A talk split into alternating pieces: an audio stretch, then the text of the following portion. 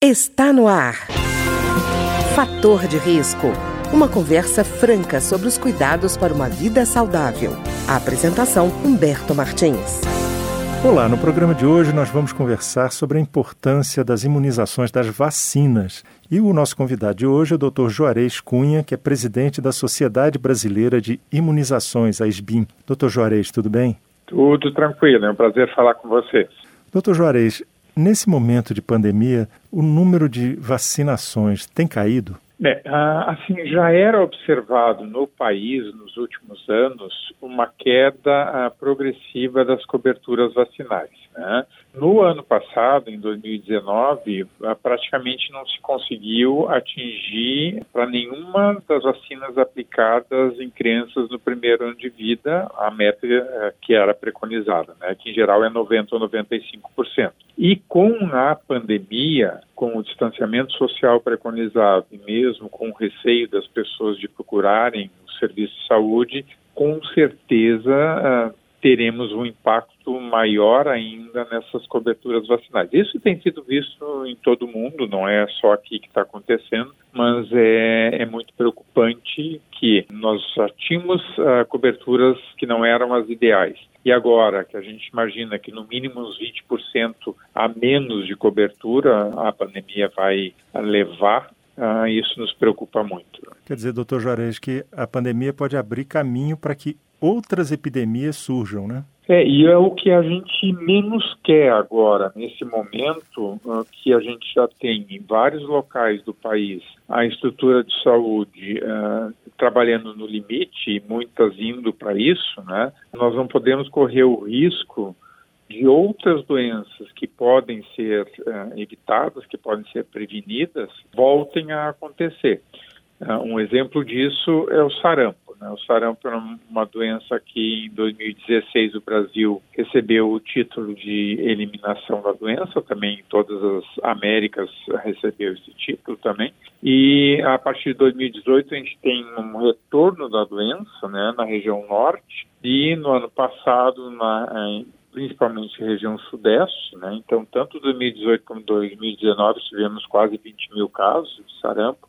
E agora, em 2020, continuamos com surto de sarampo.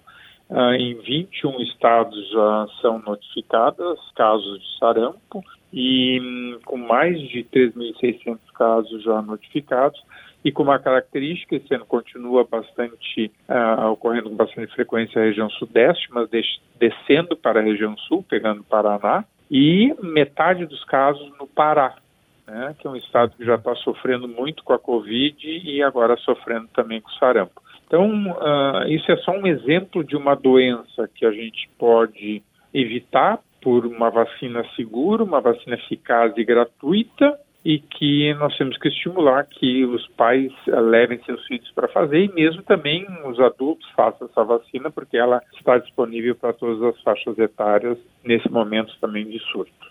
É, doutor Juarez, parece que nesse momento é, juntou a tal da tempestade perfeita. Né? Já tinha um movimento anti-vacina, é, aparece uma pandemia em que todo mundo fica com medo é, de ir a médico e ir ao hospital. Parece que essas duas coisas juntas criam um quadro bastante caótico, né? É, e o que chama a atenção também que o que, que as pessoas estão querendo, né, para a Covid? Uma vacina. É o, é o sonho de consumo atual, né? É. Todo mundo quer ou uma vacina ou um tratamento eficaz, que a gente não tem, por enquanto, nenhum dos dois. Né? Agora, para essas outras doenças que nós temos vacinas e que elas estão disponíveis, nós temos um calendário oferecido pelo Ministério da Saúde, que é considerado um dos calendários mais completos, gratuitos no mundo. Né?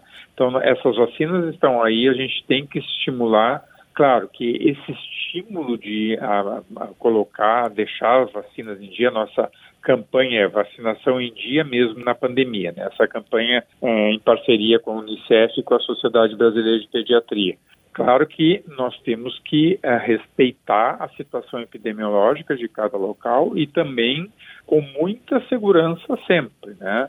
Uhum. Então, o que nós queremos é que os pais levem seus filhos às unidades de saúde, se informem se tem horários diferenciados para vacinação, procurar também utilizar horários que têm menos pessoas, então evitar aglomerações, o uso de máscara fundamental, não só para os pais, mas para crianças acima de dois anos. O distanciamento entre, entre as pessoas, de procurar manter um distanciamento de dois metros. Então, essas regras são regras que se mantêm para qualquer coisa que a gente for fazer, inclusive para ir numa unidade de saúde ou numa clínica de vacinas para colocar a vacinação em dia.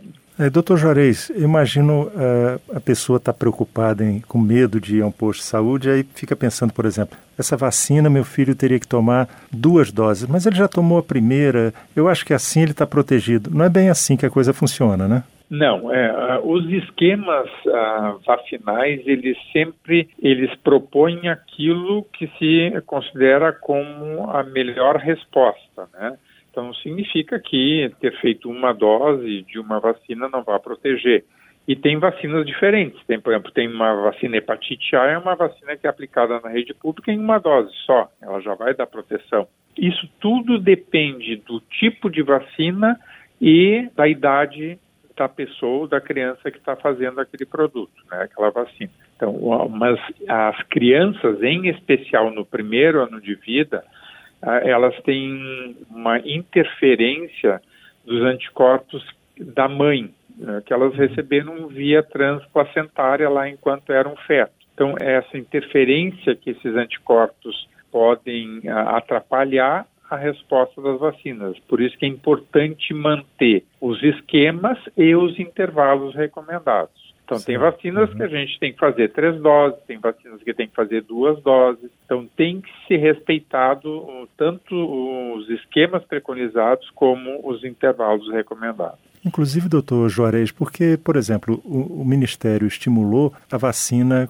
contra a gripe, né, H1N1, justamente para tirar do caminho essa confusão de diagnóstico. Tem outras vacinas, como por exemplo de prevenção de pneumonia, que também, sendo a, a Covid uma doença com forte é, perfil respiratório, né? se forem tomadas, ajuda na hora de estabelecer um diagnóstico, né? Eu acho que é muito importante, Humberto, esse, é, isso que tu como colocou em relação à gripe, né? E aí também uh, é uma uma certa decepção que a gente ficou com a campanha, né? Porque uh, eu acho que no início da campanha, como teve uh, também muito trabalho uh, de quem trabalha com vacina e também da mídia e também do que que a gente estava vendo com o Covid, que as pessoas que tinham uma possibilidade de ter quadros mais importantes eram os idosos e também os profissionais de saúde sendo muito acometidos. A primeira fase da campanha nós tivemos coberturas muito altas e muito rápidas, que eram esses dois grupos. Em compensação, todos os outros grupos, que também são grupos de risco, para a gripe, é uma dificuldade se conseguir as coberturas vacinais, tanto que teve que ser prorrogada a campanha. Né? E isso que tu colocou antes é fundamental. Por que, que a gente preconiza fazer a vacina da gripe? Porque o quadro uh, de Covid é um quadro muito parecido com gripe. Então, se eu tenho um deles que eu posso evitar utilizando uma vacina, que é o da gripe, né? Então, a gripe eu posso evitar fazendo a vacina. Então, quanto mais gente tiver uh, vacinada para gripe, diminui a possibilidade de acontecer um quadro muito parecido com o Covid. Uhum. Então, essa é uma uh, vacina importante. Então, aqui só para deixar também o recado de estimular que ainda dá tempo de se vacinar quem ainda não se vacinou, em especial as crianças gestantes, as puérperas e as pessoas que têm doenças crônicas, se vacinem porque são de risco para a gripe. Podem até não ser para a Covid, mas são de risco para a gripe. Né? Uhum. E outras vacinas uh, são recomendadas, como tu falou, que podem proteger também para infecções respiratórias.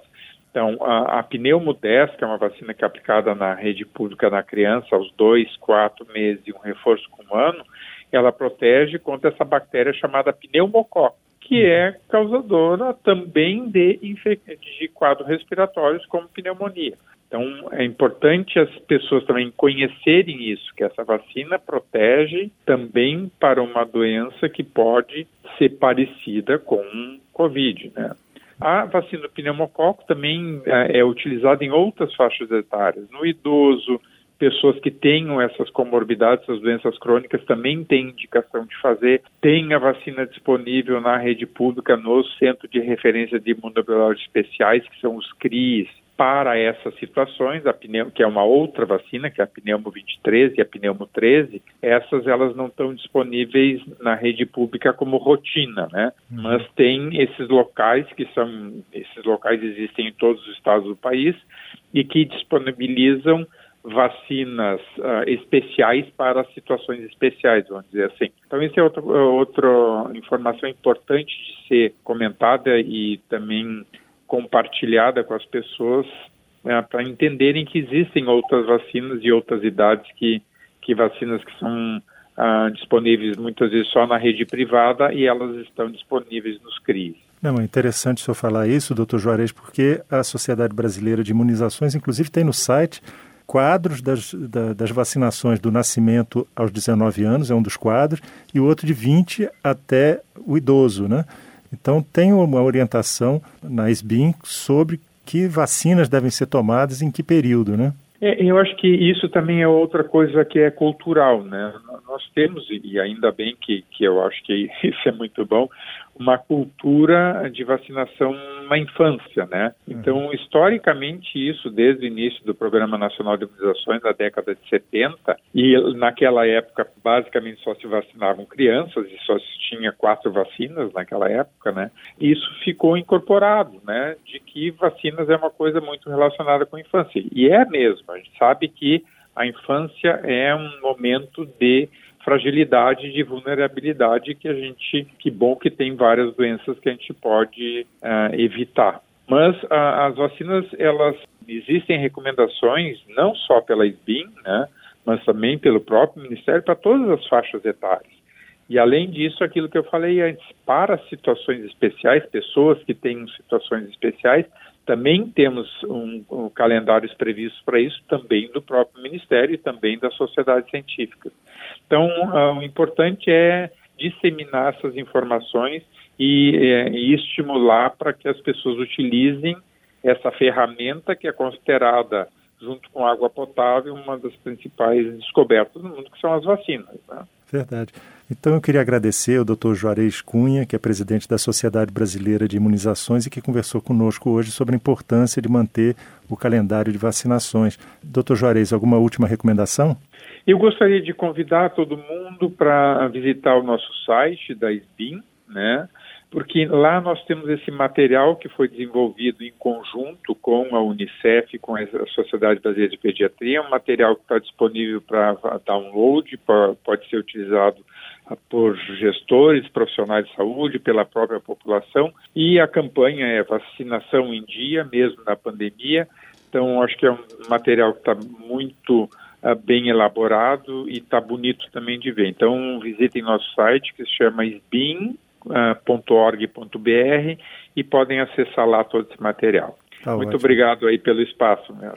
Eu que agradeço o senhor, doutor Juarez. O programa de hoje teve trabalhos técnicos de Ricardo Coelho. Se você tem alguma sugestão de tema ou comentário sobre o programa de hoje, basta enviar uma mensagem para o endereço eletrônico programa fator de risco, tudo junto, arroba gmail.com. Até o nosso próximo encontro. Fator de risco um programa com dicas para melhorar a saúde. Uma produção da Rádio Câmara, transmitida por emissoras parceiras de todo o Brasil.